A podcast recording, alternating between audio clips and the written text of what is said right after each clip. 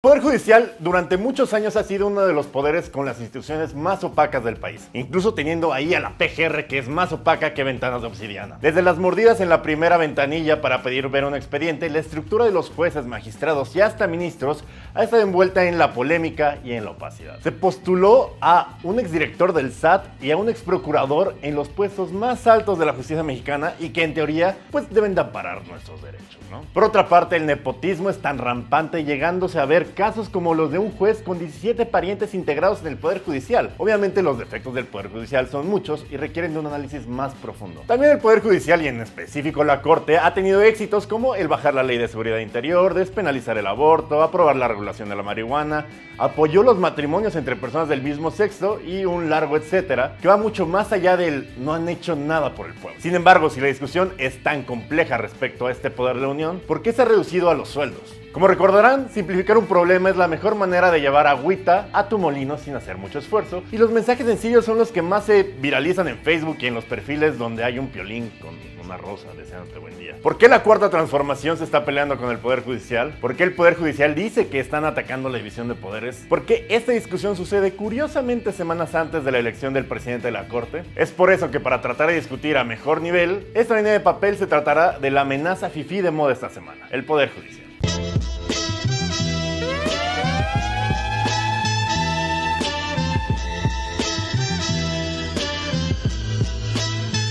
Sus trajes brillosos, su arrogancia y su olor a Colonia Siete Machos hace de los abogados uno de los especímenes profesionales menos populares. Sin embargo, la labor que realizan día a día en los juzgados es demandante y requiere de un alto grado de capacitación y técnica para no cagarla y dar la custodia de un hijo al padre más pinche o metiendo a la cárcel a quien no es. La vida es un ciclo, como dice Bad Bunny, y a pesar de que el nombre judicial nos recuerda un tambo y agua metiéndose por nuestra nariz, en realidad se refiere a los juzgadores y no a los policías. Ya no existen los policías judiciales. Pero pues las prácticas culeras Así como en este país existe un 95% de impunidad, 95% de ese 95% depende del Ministerio Público, que próximamente será militar, y su capacidad de investigar y reunir pruebas para inculpar a alguien y ponerlo a disposición de un juez. Dato a los militares, no se les da muy bien investigar, entonces veremos cómo nos va con la policía militar. Ministerio Público que, dato, no depende del Poder Judicial, depende del Ejecutivo. Sí, exacto, el poder del presidente.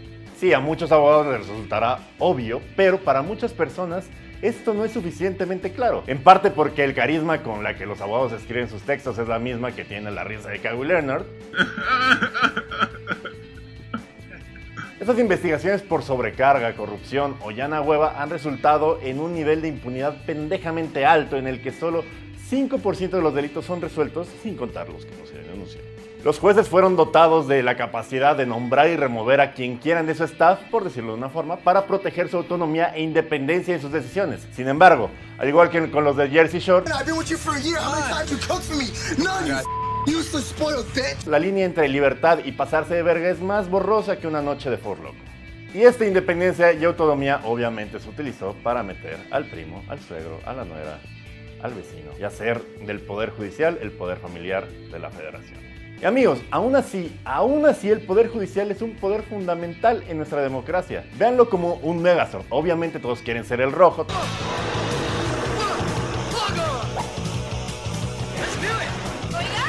Todos quieren pilotear la cabeza y blandir la espada mamalona a la cuarta transformación. Sin embargo, son igual de importantes la Ranger rosa, que es un brazo, aunque ande con el rojo, como en México, y el azul asiático, que es el otro brazo. A falta de uno de ellos, es imposible que funcione el puto robot. Aunque el rojo es el que siempre traiga el bastón de poder, el equilibrio entre este equipo hace que el chingado robot funcione. Quitas al azul asiático y la pendejada se cae. Quitas a Kimberly y ahí también se acaba el programa, el robot y el rating. El ejecutivo no es el Estado mexicano, el presidente no es México.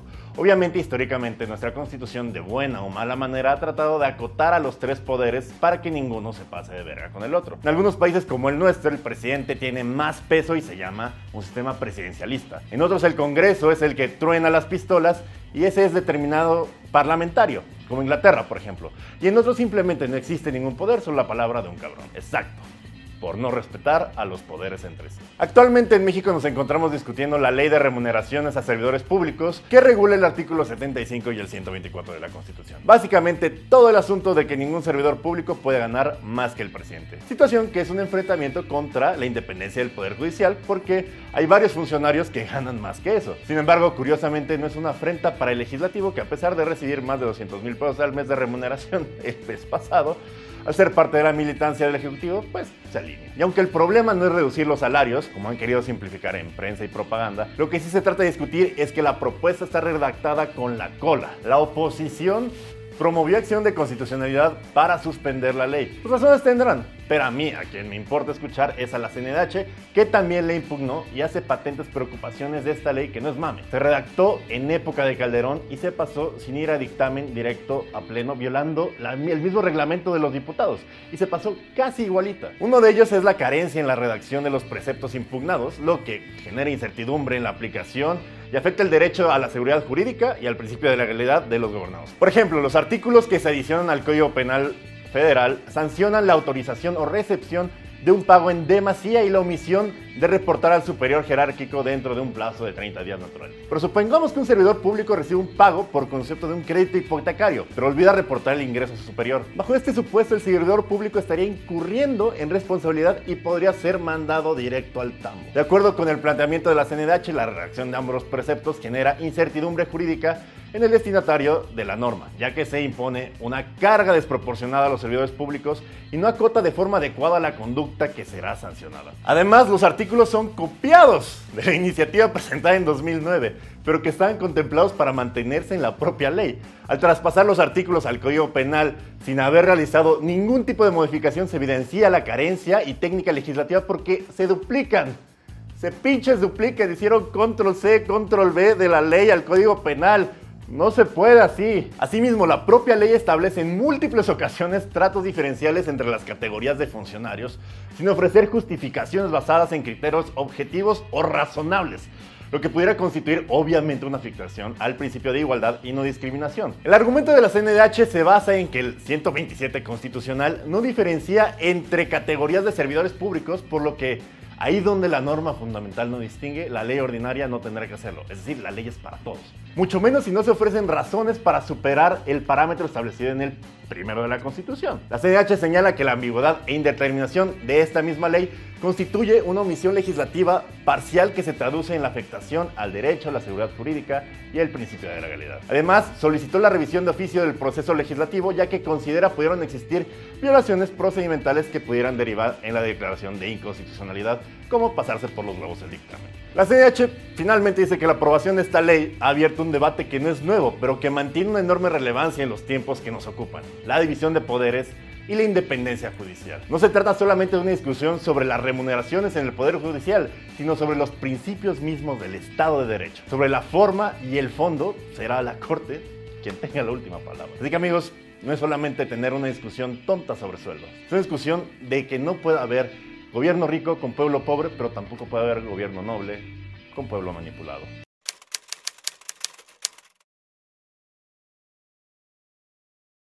600 mil pesos es una cantidad muy pendeja para recibir en el servicio público. Sin embargo, la verdadera discusión está en la ley que no solo afecta a los magistrados, sino hasta el sacacopias, las secretarias y doctores de hospitales que verán oprimida la base de su sueldo a niveles ridículos. La verdadera ofensa es tener una ley que fue redactada y aprobada sin los mínimos del reglamento de la propia Cámara de Diputados y que además generan una disociación de la realidad que muchos servidores públicos no de alto rango, sino de menor rango sufren día a día. Obviamente resulta totalmente sospechoso que la Suprema Corte sea quien decida una acción de constitucionalidad que la afecte a ella, pero al final de cuentas, la división de poderes y las facultades que se les da a cada uno de esos poderes para nivelar y equilibrar los poderes del Estado están establecidas en la Constitución y hacen de un Estado democrático lo que es. Y obviamente pudiendo pulir la ley y haciendo acotaciones y, modificándola y no haciendo copy-paste de la del 2009, se pudo haber tenido un, mucho mejor proyecto